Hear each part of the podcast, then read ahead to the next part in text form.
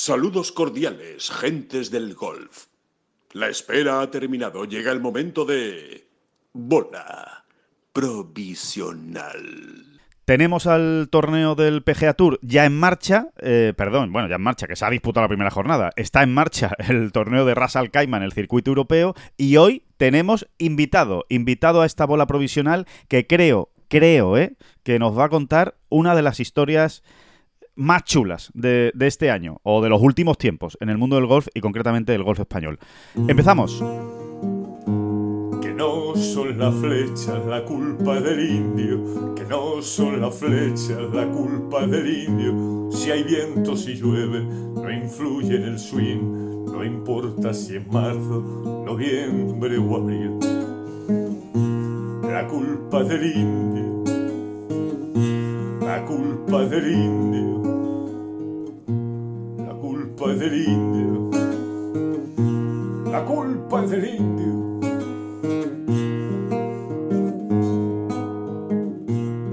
Hola, ¿qué tal? Muy buenas, saludos a todos y bienvenidos a esta bola provisional de jueves 25 de enero. Eh, sí, eh, decíamos, ha empezado el Farmers Insurance Open, ha empezado Ras Al Khaimah del circuito eh, europeo. Y, y bueno, oye, eh, David, no ha empezado del todo mal la cosa, especialmente eh, si miramos a, a Manuel Elvira. Es verdad que siempre decimos lo mismo, ¿no? Esto lo escucharán ustedes cuando lo escuchen, pero bueno, si podemos empezar el podcast con una gran noticia, como ese arranque de menos cuatro de Manuel Elvira, pues mejor que mejor. David, ¿qué tal? ¿Cómo estás? Muy bien, eh, sí, y te has olvidado de Kevin Yu. No sé por qué le tienes tanta tirria a Kevin Yu, que va liderando en el Farmer. Tienes y tú, razón. como. Eh, yo- yo- Pobrecillo, hombre. Espero que Kevin, me perdone. Espero que Kevin me perdone. Pero sí es verdad, menos 8 de Kevin Yu. Eh, ojo con el inicio también de Isatsune, ¿eh? Eh, japonés del circuito europeo. Conseguía una de esas 10 tarjetas para acceder al PGA Tour y está con menos 7 arriba del todo. Y ya viene además de hacer buenas actuaciones en American Express, en el Sony Open. Ojo con el arranque también de Nikolai Giogar. Los hermanos Giogar eh, están de moda y esto, aunque quede muchísimo para Ryder Cup, pues también nos encanta. Eh, ¿Para qué nos vamos a, engañar? Y, mm, bueno, con, mucho, con mucho que contar, ¿no? Y muchas ganas de, de- de tener al entrevistado, que podemos decirlo ya, o si además que lo va a saber ya todo el mundo, ¿no? Porque uno, claro, luego lo pone ahí en la entradilla o dice con quién va a hablar, entonces, ¿para qué ponerle emoción, no? Sí, hombre, eh, para adelante, ¿no? No, te quería decir antes de nada lo Sí, de. sí, sí. eh, parece mentira, ¿no? Que estemos aquí hablando de. Pero está bien, está bien esto de abrir, abrir, la, abrir la mente. Mm, hablando de un, de un jugador francés como Mathieu Pavon, Mathieu Pavon, pero bueno, oye, ganó el Open de España. Eh, no sé, es un tipo que nos cae muy bien, aparte de las raíces españolas que tiene, ¿no? Totalmente. Eh, mm, y, y está luchando por meterse. Yo creo que es más importante, o, aunque sea a un nivel casi simbólico, que, él, que, que Pavón consiga ¿eh? meterse en este primer eh, eh, Signature Event ¿eh? Sí, a través del- de, de estos torneos que, que, bueno, que ya ha jugado. ¿no?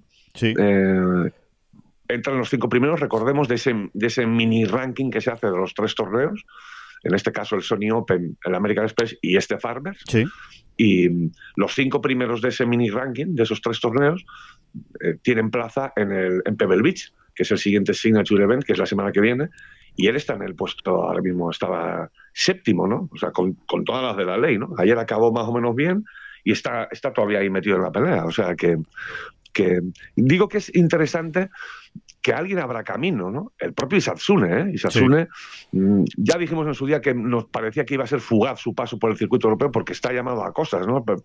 Eh, el desparpajo que tiene y lo joven que es, ¿no?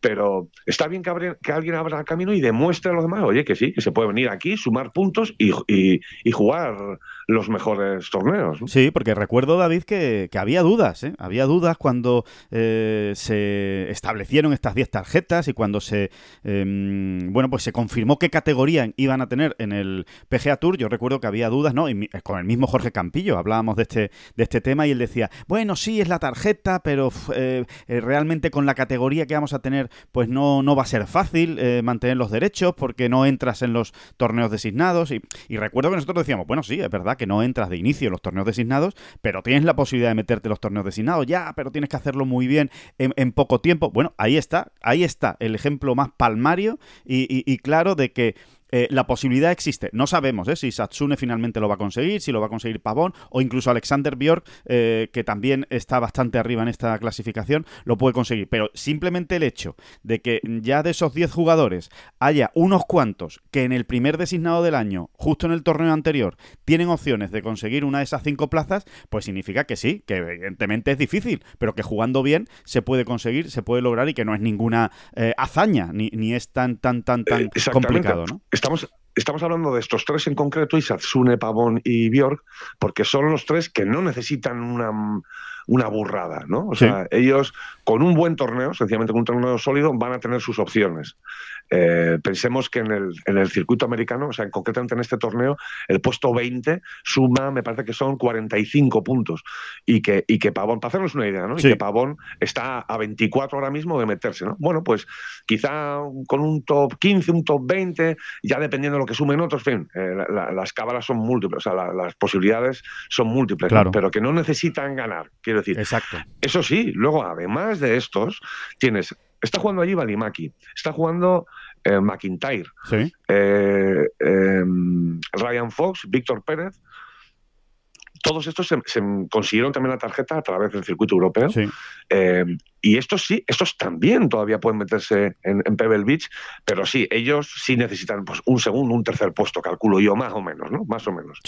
Puede que les valiese un cuarto en un momento dado, ¿no? Pero que incluso ellos, ¿no? Que, que la mayoría están jugando por primera vez en, Estados Unidos este año, McIntyre, por ejemplo, ¿no?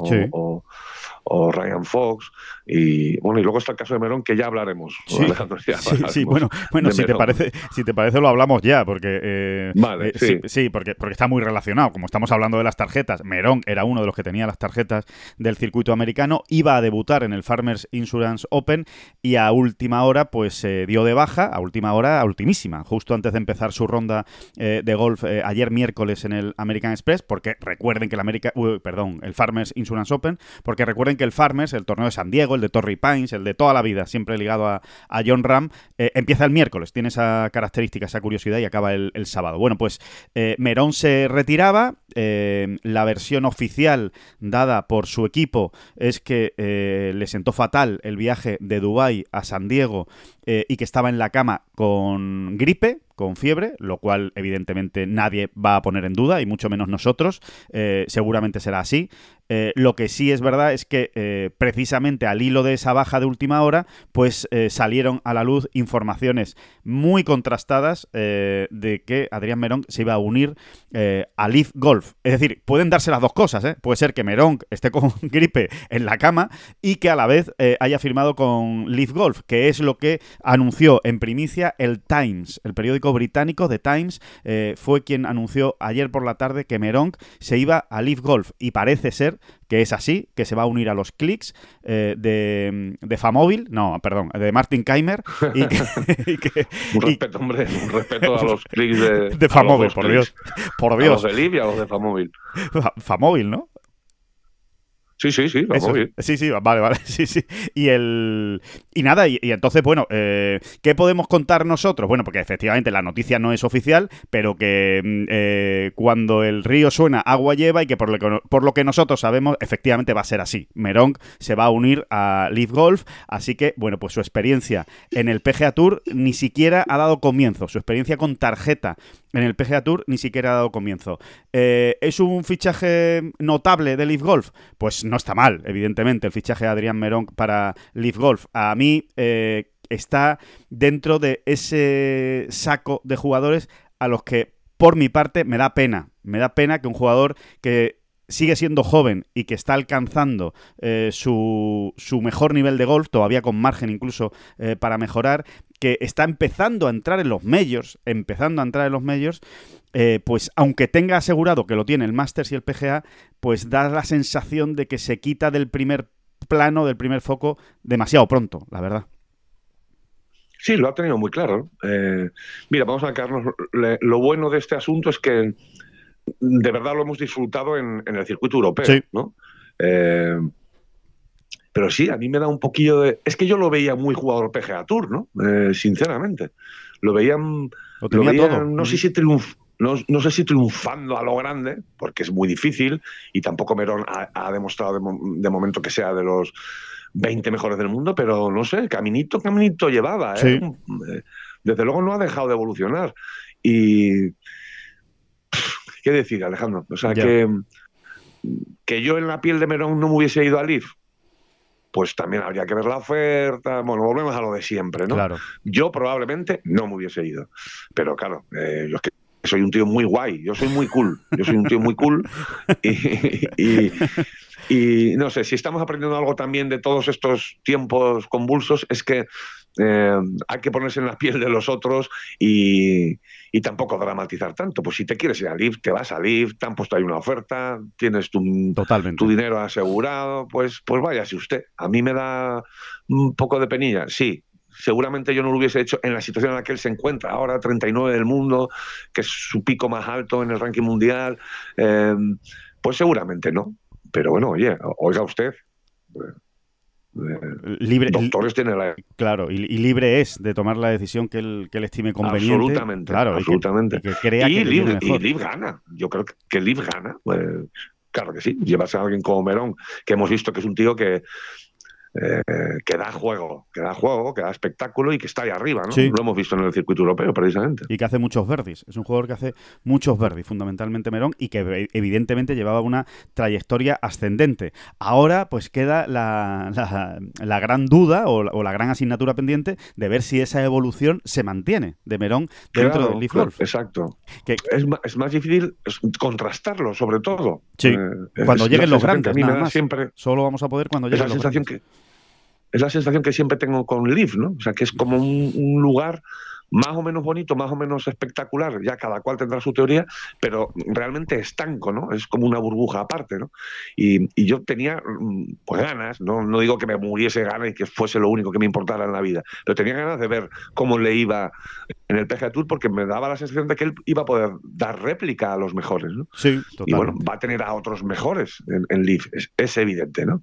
y, y, no, vamos a discutir otra vez de todo el lío, ¿no? De, si, de dónde están los verdaderos los mejores, Yo creo que está tracatrá, tracatrá, ¿no? Sí, es, mucha matraca, ¿no? Es mucha matraca ya y, está, y, está, más que, más que hablado. Oye, por cierto, David, hablando de Merón, ¿tú sabes que el polaco, el idioma polaco, es una de las posibilidades que tú puedes aprender que tú puedes aprender, ¿eh? David Durán dice, oye, pues yo, la ilusión de mi vida es hacerle una entrevista a Adrián Merón en polaco, en su, en su propio idioma. Bueno, pues tú puedes aprender polaco. ¿Qué me está usted diciendo? Sí, sí, sí, puedes aprenderlo. Y además mm, rápido, fácil y, de una forma absolutamente cómoda, que es con la plataforma Babel, Babel, ¿eh? con una B inicial y una doble B después, Babel. Como la torre, como la torre. Efectivamente, como la torre de Babel. Bueno, pues... Eh, eh, tenéis que descargarosla, en serio, si queréis eh, aprender un idioma eh, es la mejor manera. Y además os voy a decir los idiomas que tiene, mira David, apunta, inglés, francés, alemán, italiano, portugués, ruso, turco, holandés, sueco, noruego, fíjate noruego para Víctor Hovland, ¿cómo vendría? Sueco para Víctor, para Ludwig Schaberg, polaco, danés para los fíjate, para los o indonesio que de esto va a tener mucho que decir nuestro próximo protagonista, de Indonesio. Bueno, pues eh, que usted quiere hablar uno de estos idiomas, que se va de Erasmus. David, qué, pena que nos ha pillado mayores a nosotros lo del Erasmus, ¿eh? Y no, y no, lo, hemos podido hacer. déjate, déjate, siempre hay una marcha atrás. A mí me, de, la lista me interesa el turco. ¿Qué quieres que te diga? Y el turco. No, te sé explicar por qué, pero yo me iría con el, con el idioma turco. Pues, pues eh, pues aprovechalo y hazlo ahora. ¿Por qué? Porque hay una, una, oferta, perdón, una oferta para esta plataforma, para Babel, fantástica, que es tú compras tres meses de curso y te regalan tres más. O sea que tienes seis meses por el precio de tres para realmente hacerte una idea y, y meterte en esa, en esa lengua, en ese idioma que quieres aprender. Eh, ¿qué, decir del inglés? Eh? Pero oye, que portugués, que italiano, que hay muchísimas opciones. Mira, eh, esta plataforma, esta, esta aplicación, tiene ya más de 10 millones de descargas. Es decir, gusta muchísimo. El 92% de los estudiantes en solo dos meses ya mejoró sus habilidades y está creada por más de 150 profesionales de la enseñanza. Es un auténtico pelotazo, de verdad. Meteros, meteros en, en la Apple Store, meteros en la Play Store, Google Play, lo que tenga cada uno eh, en su plataforma, en su móvil o en, en el ordenador y consultarla, consultar Babel, ver todo lo que os ofrece sin miedo para aprender un idioma fácil, con clases en vivo, con podcast, con juegos. Eh, es una maravilla y se integra fácilmente en la rutina diaria. Tú te vas esa es la clave, Alejandro, para mí. Para mí la clave es esa, vamos a decir, el formato que tiene, ¿no? Que a, lo que te ayuda para entendernos todos es a, dedicarle pues, si no al día prácticamente, un tiempo al, estudio de un idioma. ¿Por qué? Pues porque lo, añades muy bien a tus rutinas, ¿no? Porque es divertido, porque es entretenido, porque no es una cosa así pestosa, venga, ahora me tengo que poner a estudiar, ¿no? Exacto, totalmente. Así que tú vas a apostar por el turco, yo voy a apostar por el portugués que siempre me ha gustado hablarlo bien, hombre, el portugués, que es el idioma hermano de, nuestro, de nuestros vecinos eh, aquí en Portugal. Así que, bueno, pues eh, ahora nos vamos con nuestro protagonista, que ya nos está esperando. Es Carlos Pillem, y le vamos a preguntar precisamente por el idioma indonesio, a ver qué tal se le da a él el indonesio. Pues eso, que, no, que nos responda el propio, el propio Carlos. Eh, ¿A ti el indonesio cómo, cómo se te da? Pues al indonesio, pues te sabría decir Gracias, que creo que es terima casi y alguna cosita más, pero no es el que más domino de allí. Hay algunos otros que domino más, como el tailandés, el japonés, el coreano. Sé decir más cosas. Oye, cuidado, eh, cuidado. Sí, en, eh. tailandés puedes, puedes marcarte ya una conversación básica con un, con un local, Carlos.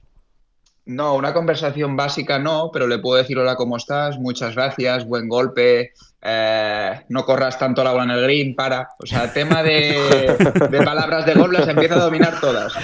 O sea, y, luego, en, en, coreano, pues el coreano es bastante complicado pero hola, eres muy guapa y estas cosas también, también las sé decir. O sea, el, manual de supervivencia lo tienes claro, ¿no, Carlos? Sí, el manual lo tengo, claro. Oye, pues mire, no estaría mal, aprovechando ese, ese, ese tailandés, si alguna vez se, forma un torneo así por parejas, puedes jugar perfectamente con Apivan Rat y, ponerte ahí a hablar con, con Kiradeka Apivan Rat. Eh, oye, pues, ¿qué jugamos, al fade o al draw? y decírselo directamente. No, no, en las, en las cinco horas del campo de tema de golf no tendríamos ningún problema, porque le iría diciendo va leo, leo, que significa para, corre, swipe, que, es un gran golpe, o sea, no tendríamos ningún nos lo pasaríamos teta.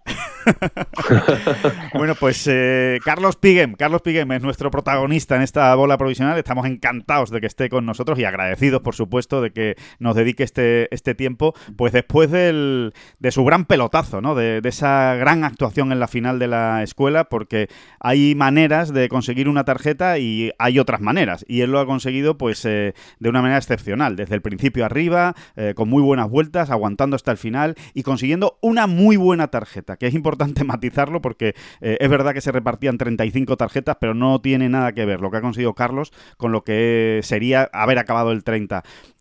Carlos, ¿cuál es el...? Han pasado ya unos días desde, desde pues eso, la semana pasada que lo conseguiste. ¿qué, mm, ¿Cuál es el balance? ¿Qué, es, ¿Cuál es lo primero que se te viene al cuerpo cuando valoras lo que has conseguido la semana pasada, sobre todo por donde venías, ¿no? Bueno, primero de todo, muchas gracias por tenerme aquí en el programa. Un placer para mí. Y referente a esta pregunta, pues, pues tuve muchas emociones, ya te digo. Eh, estuve hablando con mis padres justo cuando terminé la vuelta y eché a llorar porque son muchos años muy complicados donde las cosas no han salido y al final ver que, el esfuerzo, la lucha y el sacrificio, aunque haya sido tan lejos de casa, pues la verdad que, me pone muy contento, ¿no? Y, la verdad que el golf pues me ha dado otra oportunidad donde, donde empecé hace 11 años. La verdad es que ya cuando llegué y estaba muy a gusto con la gente, la echaba de menos Y sí que es verdad que no te lo voy a negar, no me esperaba una escuela tan tan buena de principio a final en la cual no me salía del top 10. Sí. Y, bueno, ya te digo, el último día, aun saliendo que iba segundo, la verdad es que estaba muy nervioso. En el segundo yo, en el segundo golpe casi no pude ni subir el palo, me tuve que salir y decir, oye Carlos, tío, que esto es como andar, que no se te ha olvidado. Y, y no pude ni comer, me adelgacé dos kilos. Fue una semana, una semana muy bonita, pero a la vez difícil porque hacía mucho tiempo que no estaba en esa situación y, la verdad que me costó, pero ya te digo, muy orgulloso de todo el trabajo durante todos los días, muy buena actitud, que eso fue lo más importante y al final tener un gran premio de, poder volver a jugar en Asia. Y como has dicho tú bien, sí, yo la verdad es que no, no, no tengo mucha idea de que si es lo mismo quedar el tercero o el 25, me imagino que vosotros lo sabréis mejor, sobre todo de cara a los, a los primeros torneos, porque luego sé que hay rankings y tal, pero bueno, eh, lo que me pone más contento es que tengo un circuito para, poder volver a disfrutar y eso es lo que, más contento me pone. Eh, Carlos, eh, incluso se, ha... Mm, tú nos sacas del error si estamos en el error, Carlos, pero ¿realmente es cierto que estabas valorando mm, pues mm, muy seriamente el hecho de, bueno, de dejar de dedicarte con tanta, con tanto, dedicarle tanto tiempo a bueno, pues a, tu sueño, ¿no? Que es ser, vivir de esto, ¿no? Del golf, en, un circuito como acabas de decir tú. Eh, ¿Realmente es, este era tu último o penúltimo cartucho? ¿Es, ¿Es cierto eso, Carlos? ¿Tú lo sentías así, lo vivías así? Hombre, a ver, por una parte sí que lo viví así porque al final si te quedas un año sin trabajo y, vienes de cuatro o cinco muy complicados, al final te empiezas a plantear cosas y sí que es verdad que esta, esta era la última bala que tenía hasta la escuela del tour de que empezaría en septiembre o en octubre, entonces pues hubiera tenido que pensar a, pensar a mirar a ver qué, cosas hacía, porque no es lo mismo eh, como llegaba a esta escuela de Asia, que no tenía nada, que cuando me la saqué hace 11 años, que ya había ganado la escuela del Alps Tour, que entraba en el Pro Spain, que tenía invitaciones, que a lo mejor tenía alguna invitación del Tour, o sea, o sea de, venía con muchísima más presión en esta escuela sabiendo que, me la jugaba y que sí que, era real, que a lo mejor pues el sueño de, golf sabía que a lo mejor se podía terminar. ¿Y, tenías ya previsto el plan B, Carlos? Bueno, em, sí que es verdad que el año pasado ya estuve algunos días trabajando en el banco con, mi padre eh, para saber que en la vida hay más cosas, ¿no? Pues iba un par de días, eh, entre dos y tres horas y veía un poquito pues cómo iba todo. Y luego sí que es verdad que luego me iba a entrenar y decía, jolines, es que esto me gusta mucho más. A ver si, a ver si nos ponemos las pilas y, y, y podemos volver a tener una tarjeta y un circuito donde jugar, porque al final eh, cambia mucho poder hacer lo que te gusta, ¿no? Claro, sin ninguna duda. y, ¿Y qué dirías que ha cambiado en los últimos meses? Me refiero ya más a, tu preparación, más concreta, ¿no? Del golf. Si ha cambiado algo en el equipo, qué es lo que has visto, porque tú eh, dices que, hombre, también te sorprendió hasta cierto punto estar arriba desde el principio al final en, esta, en esta escuela, pero, pero sí llegabas con, cierta esperanza por tu juego, ¿no? Eh, ¿Qué ha cambiado? No sé si has encontrado algo. ¿Qué nos puedes contar al respecto? Sí, la verdad es que ha habido, han habido un par de cambios. Eh, estuve, bueno, llevaba unos años complicados. estuve entrenando con Nacho Garrido, las cosas no, nos salían y bueno, al final pues decidimos poner un punto de aparte y empecé a trabajar con Miguel, con Miguel Ángel Duque otra vez, que fue que fue cuando empecé la, escuela, ¿no? Y si te digo la verdad, en la escuela del circuito europeo jugué bien, pasé la primera fase, que no la jugaba desde el año 2009, eh, pasé la segunda fase y, en la final la verdad es que jugué muy bien, pero, pero pateé realmente muy mal, ¿no? Y luego fui a ver un profesor de pad, Mike Kamsky, que es un profesor de pad que, está, que lleva muchos jugadores del circuito europeo, me cambió el movimiento de pad y sí que es verdad que, que empezaba a patear mucho mejor. Y luego también fui a ver a, a un biomecánico del swing, ¿no? Kevin Duffy. Ha hecho, Sí, Kevin Duffy, correcto. Eh, es un biomecánico que está en Manchester, que también lleva muchos jugadores. Y, la verdad que, bueno, pues cosas nuevas, eh, ilusiones nuevas. Y ya te digo, en la escuela del Asian Tour no jugué también como en la, en la del europeo. Lo que pasa que, claro, no se ve reflejado porque cuando tú pateas bien, pues puedes hacer dos o tres golpes menos por día, ¿no? Metiendo pads. Y en la escuela del circuito europeo, pues no pateé bien, pero jugué bien. Y, y en esta he pateado bien y he jugado bien. Así que esos te diría que han sido un poquito los cambios, ¿no? Pues ha habido un cambio en el entrenador. Luego sí que es verdad que estuve trabajando con un, con un psicólogo, con una psicóloga nueva, Sí. eh, que se llama Laia, y que, y que también me ha ayudado mucho. Y, y bueno, estos han sido principalmente los cambios que he hecho.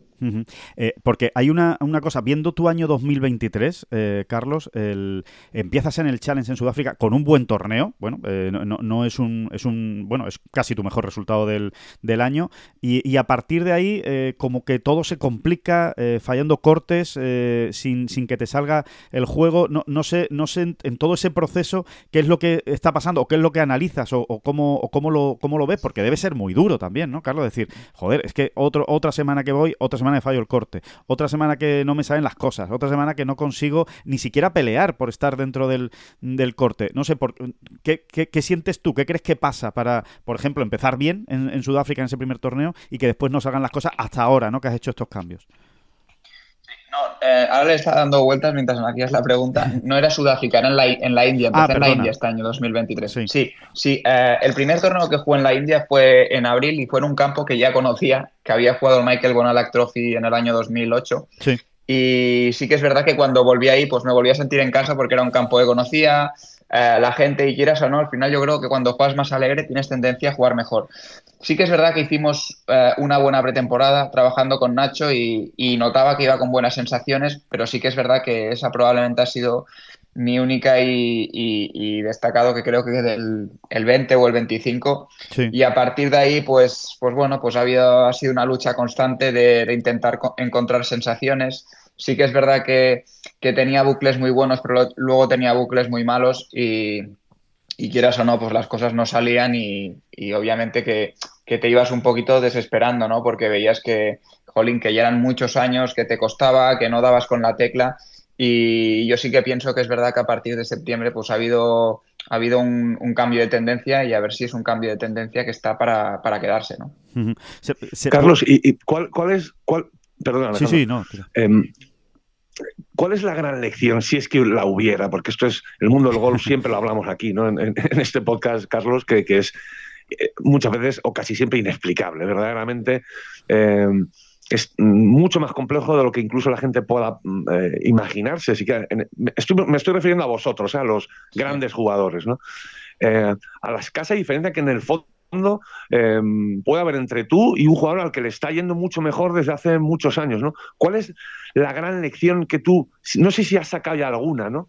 Eh, que incluso a lo mejor no tiene ni que ver con algo técnico del golf, ¿no?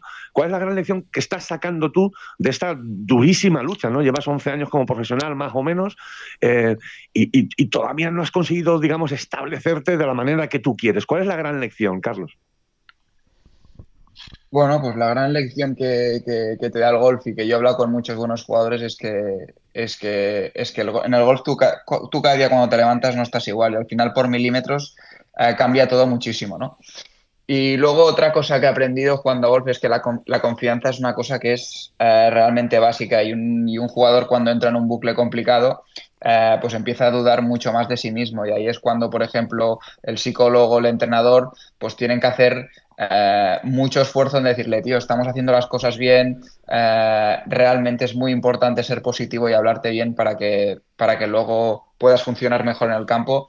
Y ya te digo, la diferencia, pues ahora mismo te diría que entre yo y en un jugador que está en el Tour Europeo sentado jugando muy bien, al final si nos ves jugar, pues realmente no verías diferencia, ¿no? Verías los pequeños detalles que a lo mejor pues ha metido el pad porque eh, está en un momento de confianza mucho más alto que el otro, Claro. Pero en tema de pegarle a la bola, calidad de impacto, incluso a lo mejor a lo mejor tengo yo mejor calidad que muchos jugadores que están en el circuito europeo, pero bueno, ellos han sido mucho más regulares estos, estos últimos años, ¿no? Así que yo te diría que estas son un poquito las, las diferencias. Claro. Eh, Carlos, ¿en qué situación eh, estás desde el punto de vista del golf, desde el punto de vista técnico, desde el punto de vista de tu evolución como jugador, desde, eh, vamos a poner, por ejemplo, el año 2016 que, que logras la victoria en el Asian Tour y, ahora mismo? ¿Cuál, es la, cuál, es, eh, ¿Cuál ha sido tu evolución como jugador? ¿Qué dirías que ahora haces mejor que antes? ¿Qué dirías que haces peor y que todavía tienes margen de mejora o que tienes que mejorar? Eh, ¿Cómo dirías que ha evolucionado Carlos Pillem como jugador? Bueno, mira, te lo voy a poner un poquito más sencillo. Desde el año 2013, te que desde el año 2013 que me saco la tarjeta, sí que es verdad que yo he sido un poquito como diésel, ¿no? Cada año he ido mejor, pero tampoco ha sido un, que he subido la montaña rápido, ha sido que cada año lo iba haciendo mejor, hasta que en 2016 gané, 2017 también tuvo un buen año.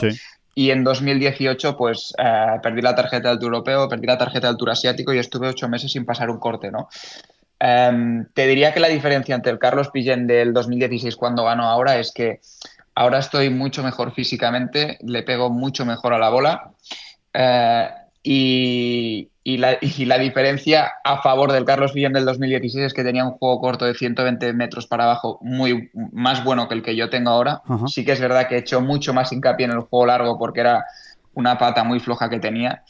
Y, luego la mentalidad y la confianza que tenía el Carlos Villem en el 2016 pues no tiene nada que ver con lo de ahora, ¿no? Pero bueno, ya te digo, para mí desde septiembre eso ha sido un punto de inflexión y yo creo que poquito a poco voy, voy, cogiendo, voy cogiendo confianza y así los resultados me, me, lo han dicho, ¿no? Pasando la escuela en la 1, en la 2, ya te digo, en la final fue una pena porque si hubiera bateado bien yo creo que hubiera tenido opciones de sacármela. Sí. Y bueno, y el premio que me ha llegado ahora en Asia quedando en esa tercera posición empatado. Carlos, eh, realmente, porque mucha gente se lo estará preguntando ahora eh, escuchándote, ¿no? Eh, ¿Realmente se puede uno sentir como en casa en Asia, estando tan lejos, en una cultura tan diferente? Es verdad que tú has estado muchos años, y, y, además años buenos de tu vida, digamos, ¿no? Que, que, asocias a cosas buenas, ¿no? Y a cosas felices. Pero, de verdad, de verdad tú puedes llegar allí y decir encontrar una especie de paz. No sé, no sé qué es lo que, es lo que ocurre, pero ¿es verdad que encuentras algo cuando, cuando llegas allí, al, Asian Tour, digamos, o a, los campos de, Asia? Bueno, a ver, yo cuando fui a jugar la escuela en 2013 y estaba jugando la, estaba jugando los días de prácticas, estaba del hoyo 7 al hoyo 8 y dije, este tour es para mí. ¿Por qué? ¿Por qué? Porque la gente ahí es súper agradable, porque juegas con calor, eh, y a mí esto son, son cosas que, me gustan, ¿no? Siempre he preferido jugar con calor que con frío. Eh, sí que es verdad que hay mucho tipo de hierbas ahí. Yo soy un jugador muy creativo y me adapto muchísimo, muchísimo a todo. La humedad tampoco es un gran problema para mí. Entonces, claro, son handicaps que a lo mejor tiene gente eh, europea que ha vivido en el norte con más frío que ahí le cuestan. Y, y, a mí son cosas que me gustan eso, más que la gente es agradable y estás a gusto, pues yo creo que eh, crea un clima para que, para que las cosas vayan mejor. Oye, Carlos, entonces, más o menos nos estás diciendo que la espina clavada en el, pues, en el DP World Tour, por ejemplo, en el circuito europeo, no tienes especial interés en sacártela. Es decir, te ves ya allí, eres un jugador Asian Tour y no va a haber ese, o, tampoco pretendes o tienes como gran objetivo dar ese salto y, y jugar y triunfar en el circuito europeo. A ver, obviamente que, preferiría jugar en el circuito europeo que en, Asia, básicamente primero porque estoy más cerca de casa y porque actualmente y a lo largo de toda su vida pues ha sido un circuito más potente que el Asian Tour, ¿no? Sí que es verdad que, que el Asian Tour es un circuito que está creciendo mucho desde, desde que se lo han quedado los saudíes y, que también te abre la puerta si juegas muy bien a poder jugar en el League. Pero, pero yo obviamente si este año tengo un, un buen año eh, voy a volver a jugar la escuela del, del, circuito europeo porque también es un tour en el que, en el que, más que en el tour europeo sí que tengo más una espinita porque no acabo de desplegar mi mejor golf que sé que tengo. Sí que es verdad que ha habido, eh, creo que he hecho dos top 5 y un par de top 10 y he salido en la partida líder y he estado alguna vez para ganar, pero creo que lo puedo, lo puedo hacer mejor de lo que he hecho. Entonces ahí sí que también tengo una espinita clavada de que me volvería, eh, volver a jugar y, y hacerlo mejor de lo que lo he hecho, ¿no? Oye, y una pregunta de intendencia. Cuando, por ejemplo, en este caso, tú este año eh, te organizarás diversas giras, pues según los torneos que va habiendo, ¿no? Pero ¿tienes allí en, Asia, digamos, un cuartel general, una casa, un apartamento, un sitio desde donde tú, un sitio donde vives o, no? ¿O realmente allí vas con la maleta y, y cada vez que puedes te vienes para casa, para España? Bueno, a ver, si imagínate que tengo una, gira de tres o cuatro torneos y tengo una semana y en medio, para una semana probablemente no me vuelva a España. Y la base que tengo ahí en Tailandia, tengo un amigo que vive en Joaquín, que es donde hemos jugado la escuela, que lo conocí gracias a Javi Colomo, que tiene un restaurante y que siempre nos trata muy bien. Y alguna vez nos habíamos quedado a dormir en algún condominio suyo. Pues cuando tengo la oportunidad me voy a Joaquín porque ahí hay muchos campos de golf que puedes entrenar y aparte conozco gente que, nos trata fenomenal, ¿no? Así que te diría que esa es un poquito mi base. Y luego, si son dos semanas o más, siempre tengo tendencia a, volverme a casa. Eh, em, Carlos, ¿cómo es Joaquín? ya que nos estás hablando y que además eh, ahí se celebra parte de la parte de la escuela, ¿qué, qué, qué, qué es? ¿Qué, ¿Qué, hay allí? Que mm, no sé si tiene algo que ver con una gran ciudad, no sé si es un sitio de costa, si es un sitio de playa.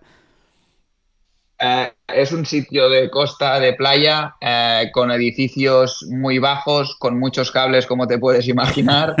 Eh, sí que es verdad que hay algún hotel, algún hotel de lujo, pero bueno, hay muchos, muchos campos de golf en el cual puedes entrenar muy bien. Y bueno, pues yo la verdad es que le tengo cierto cariño a este sitio porque fui hace 11 años me fue muy bien y he vuelto ahora y me ha vuelto a ir muy bien, ¿no? Así que yo a lo mejor le tengo un cariño especial, pero ya te digo, eh, no es Nueva York, no es Dubai, es, es, bueno, es un poquito de, selva con palmeras cerca de la playa, con muchos cables, como te puedes imaginar que habrás visto pues, por, por, eh, por fotos o tal, pero bueno, es un sitio que, estoy, que estoy muy a gusto. Que tiene un encanto especial para ti. Y que tiene un encanto, correcto. Sí, sí, sí. Em, eh, Carlos, ¿cuál es el...? Eh, sé que esto es muy pronto y lo que toca es disfrutar, la, la, tarjeta ya la tienes en el bolsillo, te puedes planear un calendario, por lo menos como tú dices, inicial no sé si ya sabes cuándo se produce el primer re-ranking, para que nosotros estemos pendientes, eso nos lo cuentas ahora. Pero, eh, ¿tienes ya un objetivo claro eh, en, la, en, la, en, la, cabeza? No sé si es eh, el objetivo es mantener la tarjeta para el año que viene o el objetivo es directamente luchar y pelear por conseguir esa plaza de Leaf. no sé si, por ejemplo, en el primer torneo de Malasia creo que ya se reparten tres plazas para el British Open. Si ese, ahora que estás jugando muy bien y que, te, y que digamos que te pilla con las flechas para arriba, ¿no? Como se dice ahora, vas también con esa idea de por qué no conseguir una de esas plazas para el British. No sé, ¿qué, te planteas? ¿Qué te bulle por la cabeza ahora mismo? Pues la verdad es que no me ha dado tiempo a pensarlo, pero sí que es verdad que ya en el primer torneo de Malasia hay tres plazas para, para, el British Open y esto es un, premio muy apetecible. Como tú dices, estoy jugando bien y, quién sabe si encarrilo cuatro vueltas buenas que pueda clasificarme para, para el British Open. Sí. Eh, tampoco he mirado más allá de si mantener la tarjeta, ganar o no. Simplemente yo creo que jugando como estoy jugando, si sigues haciendo bajo para al final vas a tener tus, tus oportunidades para estar arriba y quién sabe si, si poder ganar un torneo. Y, el tema del re-ranking creo que es, eh, después de cinco torneos hay un re-ranking, pero tampoco lo sé, lo sé 100% seguro, ¿sabes? Porque no sé si son torneos en los que entramos los 35, eh, si solo entran 20, si, ese torneo puntual, la verdad es que, que no, lo sé. Y luego sé que hay un segundo re-ranking también, después de creo que son 10 torneos, en los cuales ya te mezclas con los country exemptions más los de la escuela. Es decir, que, que bueno, cara es una buena oportunidad para poder entrar a, los máximos torneos posible y bueno, intentar sacar los máximos puntos para luego también poder jugar a lo largo de todo el año. Eh, Carlos, decías que eh, bueno que el Asian Tour eh, ahora está un poco está mejor, ¿no? Que está mejorando, que está creciendo con la entrada de los saudíes. ¿Tú lo has notado ya en la escuela? ¿Tú has notado algo diferente en la escuela respecto a las que tú ya jugaste en 2013? ¿Has notado una evolución muy grande? Bueno, a ver, en, la escuela en sí no he notado una evolución muy grande, pero hmm. sí lo que te puedo decir es que cada vez ahí pues van mejores jugadores, cada vez hay, hay más nivel porque, porque es más, más apetecible ir. Sí que es verdad que antes el Asian Tour era, era un circuito que te abría la puerta un poco puente para, para el circuito europeo porque tenías los torneos compartidos, ¿no? Como, como yo sí lo hice y luego me, acabé sacando la tarjeta. Y ahora, en vez de hacerlo con el circuito europeo, pues lo hace con el Lead, que es un circuito que viene pues eh, apuntalando muy fuerte, que no sabemos qué va a pasar con él, porque esto no lo sabemos pero también sí que lo que te puedo decir es que las bolsas de los premios de la Asian Sur han, subido bastante en referente a cuando, a cuando jugaba yo. Y, la bolsa de, creo que los torneos más pequeños ahora tienen un, millón de dólares, más las International Series que tienen dos, pues yo creo que ahora es un circuito en el que aparte de que estás lejos de casa, si juegas bien, puedes ganarte bien la vida. Antes no, Carlos. Oye, perdona, David. No, eh. no, ah, no, antes, antes también. Lo que pasa que antes tenías torneos de 300.000, 400.000, 500.000. Había torneos que eran más parecidos un poquito más al Challenge y ahora sí que es verdad que se parecen un poquito más al Tour, ¿no? No, no, ah, con los torneos más pequeños también te podías ganar la vida. Yo, yo ya te digo, yo creo que ahí es donde más dinero he facturado de toda mi vida, jugando torneos pequeños, porque al final si juegas bien y quedas de los cinco primeros, ahí siempre, siempre hay dinero igual que en el challenge, ¿no? Que si tú vas haciendo top 3 cada semana, claro. Eh, también vas ganando dinero y al final tienes un premio a final de año. David, perdona. Carlos, no, antes has, tocado así un poco de pasada un tema que a mí siempre me ha interesado muchísimo, ¿no? Que es el de el de hablarse bien, ¿no? O sea, estábamos, estábamos diciendo o comentando las pocas diferencias que en realidad hay entre un jugador y otro, a uno, a uno que le puede ir fenomenal, muy estable en el circuito europeo desde hace años, y a otro que en realidad juega igual o mejor incluso, y, no le están saliendo las cosas, ¿no? Y comentabas así de pasada, bueno, pues hablarse bien.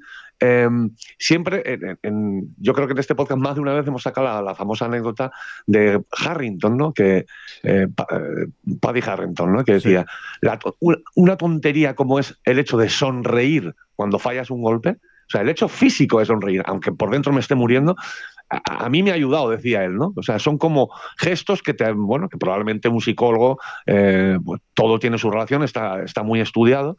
Eh, ¿Puedes ponernos algún ejemplo, Carlos, de qué es hablarse bien en el campo? ¿Cómo lo haces tú? ¿Hasta qué punto te cuesta? Y, incluso algún truco, ¿no? O sea, mm, que eso pues, pues te lo va enseñando también pues, tu entrenador en un momento dado, un coach, un psicólogo. Mm, y eso, eh, en general, ¿qué es eso hablarse bien en el campo? Porque incluso al nivel más amateur y guarrete como el nuestro, mm, también, también nos sirve, ¿no? Pues mira, eh, la diferencia, por ejemplo, entre una persona que tiene confianza y una que no tiene es que una persona cuando tiene confianza, a lo mejor durante las cinco horas que ha ido jugando a golf, no ha pensado en nada o si ha pensado, han sido pensamientos inconscientes. ¿Qué me refiero? Que vas como en una rueda y en un bucle que no te vas enterando de nada y entonces lo único que haces es jugar a golf. Cuantas menos cosas tienes en la cabeza para jugar a golf, mucho mejor vas a jugar. ¿Qué le pasa a una persona como yo que lleva unos, unos años más complicados? Pues que cada vez que fallas un golpe te vienen a la cabeza comentarios como, jolines otra vez, eh, no la cagues, ahora vigila los, los obstáculos que vienen y entonces ahí es cuando realmente tienes que hacer un esfuerzo muy grande en hablarte bien, pues pues ser muy positivo y todo el rato ver la parte positiva del golpe, pues dar las gracias porque estoy aquí jugando, disfrutar del, del buen golpe que has hecho. Em, y yo creo que, todo esto es básico para que sea el inicio, para que tú puedas realmente construir y llegar a, donde quieres llegar, que es a ir como en piloto automático, ¿no? Que eso, eso al final es lo, más importante. Y luego sí que es verdad pues que hay, hay jugadores que tienen eh, anclajes eh, en el sentido de que ellos hacen una rutina y saben que si hacen esa rutina todo el rato, por mucho que haya ruido por los lados, como ellos están centrados en eso, al final eh, tener un buen proceso y tener una buena rutina hace que tú tengas muchas más opciones, muchas más oportunidades de pegar un buen golpe, ¿no? Eh, ¿Te, refieres un poco, Carlos, a, jugar casi, te diría, como, como un autómata? Como diciendo, bueno, sí, no, no sé ni el resultado que llevo. ¿A ti te ha llegado a pasar eso? ¿No saber ni el resultado que llevas? Sí, sí, a mí me ha llegado a pasar, ya te digo, yo las veces que he desplegado mi mejor golf han sido cuando, cuando no he pensado en nada, o si lo he pensado han sido, tú al final tienes, te vienen 60.000 pensamientos a, la cabeza en un día, de los cuales muchos son inconscientes, ¿no? Pues la mayoría de las veces eran pensamientos inconscientes y eso hace que vayas en piloto automático, que solo te pongas encima la bola y dices, ¿dónde la quiero pegar? Pum, para allá, y pum, y entonces tu cerebro va automatizando este, bueno, nosotros ya sabemos que tenemos dos, dos cerebros, uno que es el que tú sabes hacer y el otro que es el que te está molestando y diciéndote, oh, ojo, por ahí y tal, pues entonces ese cerebro tenemos que aceptar que está allí y tenemos que intentar centrarnos más en el otro. ¿Y cómo hacemos para no pensar en este que nos molesta? Pues siendo positivos. Y si te vienen pensamientos malos, decir, vale, perfecto, este pensamiento malo ha pasado, vamos a por el siguiente, ¿qué es lo que quiero hacer? y, y así es una lucha constante hasta que, hasta que esa parte del cerebrito pues acabe molestando lo menos posible, ¿no? Oye, ¿hay, algún ejemplo, igual no lo tienes o no te viene a la cabeza así de, primeras, Carlos, pero ¿hay algún ejemplo de un jugador que para ti sea modelo de pensar bien de, todo esto que estamos hablando, que sea especialmente increíble en esto que tú dices, joder, este tío es increíble, ¿no? Porque a mí siempre me ha dado la sensación, igual estoy totalmente equivocado, que el jugador español, quizá por ese aspecto más pasional, latino, eh, le cuesta especialmente. Por supuesto que hay jugadores españoles que, esto también lo dominan y lo hacen fenomenal, ¿no? Pero como que nos cuesta más, ¿no? Eh, ¿Tienes algún jugador que tú digas, este tío lo clava en, en toda esta parcela, en todo este asunto? Pues de los jugadores españoles que yo conozca, te diría que los dos mejores en esto probablemente serían Adriano Taigui y John Ram, ¿no? Son dos jugadores que, yo creo que se conocen muchísimo eh, y te diría que estos dos probablemente son los que mejor yo creo que a nivel mental funcionan. Porque yo creo que dentro del nivel de cada uno y dónde ha llegado, yo creo que son jugadores que, se han, que se han exprimido a tope, que obviamente que pueden seguir haciéndolo mejor, pero que son un espejo en el sentido de decir que los dos tienen muchísimas victorias y son dos jugadores admirables eh, de todo lo que han hecho, ¿no? Obviamente que hay muchos más jugadores españoles que me estoy dejando, como por ejemplo pues Sergio, Lazábal, tal, pero de los que yo realmente he conocido, yo creo que estos dos a nivel mental son dos personas que funcionan muy bien no son malos referentes, ¿eh? Adriano Taegui y John Ram. Eh, es, una buena, es una buena selección, eh, Carlos, desde luego, de, de, esto, ¿no? De, de, esto que estamos, que estamos hablando. Que, mm, bueno, no te, no te queremos robar mucho más tiempo, Carlos, que estamos encantados aquí de esta, de esta charla, eh, pero a, mí, a mí me gustaría, así como para despedir, que, que, tú eligieras el idioma que quieras, el japonés, el coreano, el tailandés, donde te sientas más cómodo, y, y digas lo que nosotros desearíamos decirte, que es eh, mucha suerte en 2024 en tus torneos en el Asian Tour. ¿Cómo, cómo, cómo lo dirías? No sé si va a poder, ¿eh? Ahora, ahora, ahora, ahora me has pillado. Ahora no. en ninguno de esos, ¿no? es que lo de los años no, no, no lo acabo de pilotar. Bueno, pues mucha, eh, mucha suerte, mucha suerte en el Asian Tour. Ese, por ejemplo, mucha suerte en el Asian Tour. ¿Cómo lo dirías?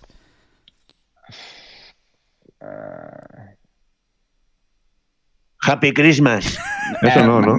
David y Alejandro, lo digo, best of luck on the Asian Tour. Me tendré que, para, para, el próximo podcast me tendré que estudiar porque esta palabra no, no, no, no me la sabía. Suerte no te la sabe, pues ya está. Suerte para el que no sabe, Carlos, ya está. Suerte para el que no sabe. A ti no te va a hacer falta la, la, suerte. Ya con lo que sabes seguro que te va, que te va a ir muy bien. Que, mm, que nada, que, que, lo dicho, Carlos, que muchísimas gracias por estar en esta bola provisional, que nos ha alegrado muchísimo verte otra vez ahí, verte competitivo, sacarte la tarjeta y, y poder disfrutar de ti. Eh, un año entero en el circuito asiático y lo que venga después, que ojalá sea realmente todo muy bueno.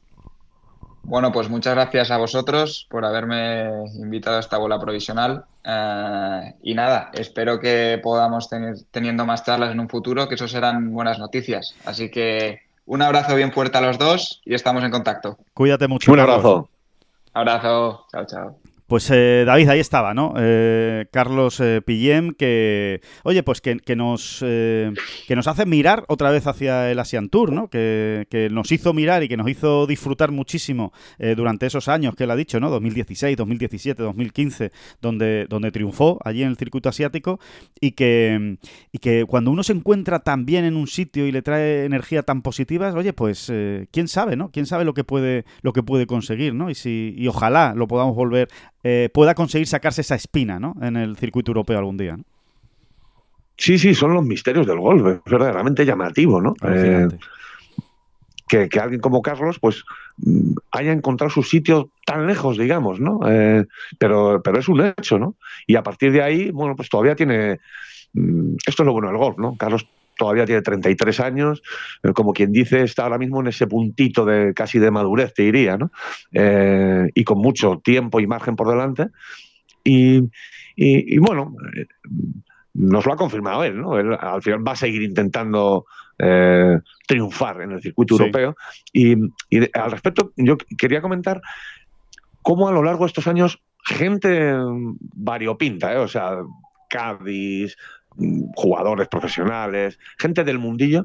Eh, ¿Cuánta gente nos ha dicho a veces, Alejandro, es que no sabéis lo bueno que puede llegar a ser Carlos? Lo, lo, bien que, llega a hacer algunas cosas en el campo de golf, ¿no?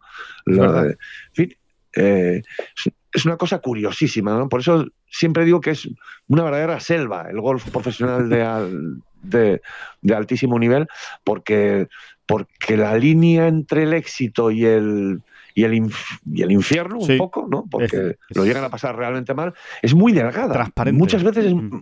es, muy, muy, muy delgada, ¿no?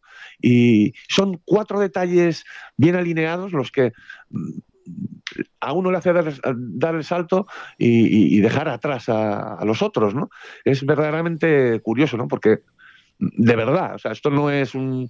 Bueno, como hemos tenido a Carlos en, esta bola provisional. No, no. Eh, ha sido un comentario bastante recurrente en los últimos años. Que este tío lo tiene todo para. Ya no te digo para ser top ten mundial, ¿no? Pero lo tiene todo para. Vamos, para para vivir del golf tranquilamente y disfrutarlo y competir a gusto y, ser jugador durante años del circuito europeo. Sí, sí, sí, totalmente. De sobra, ¿no?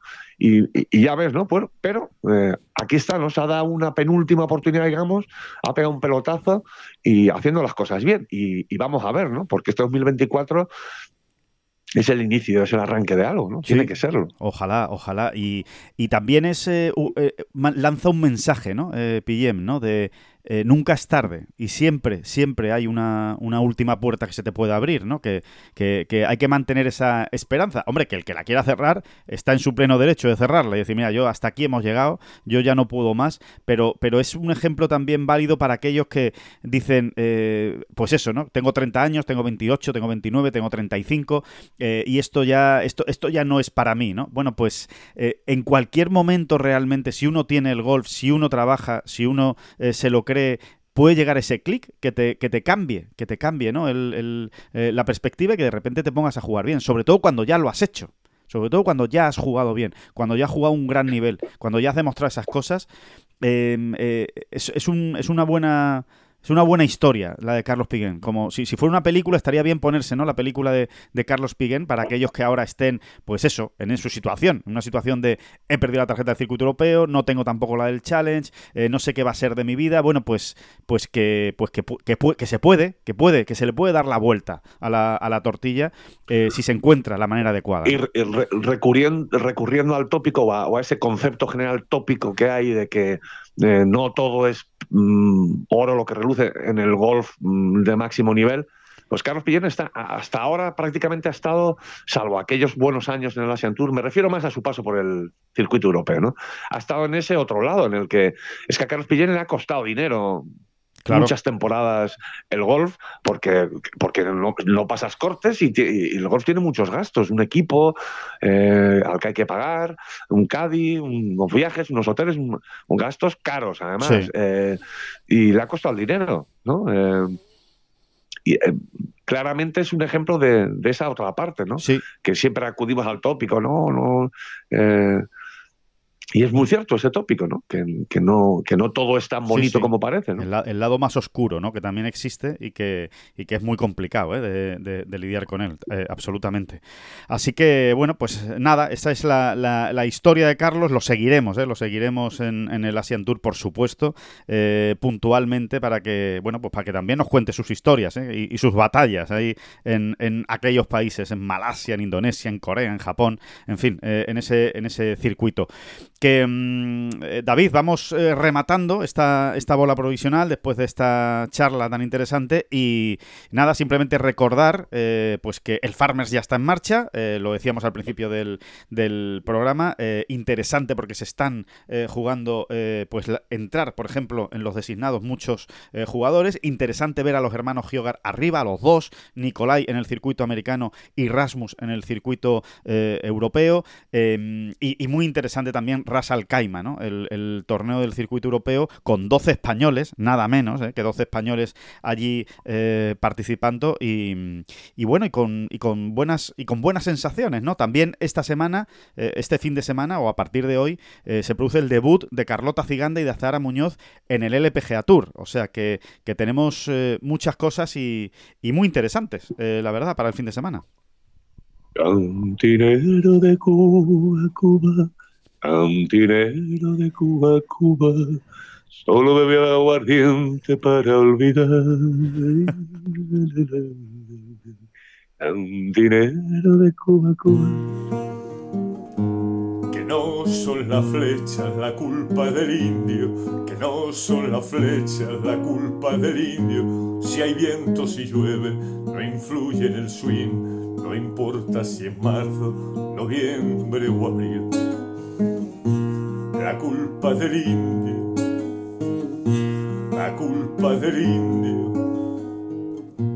la culpa del indio, la culpa del indio.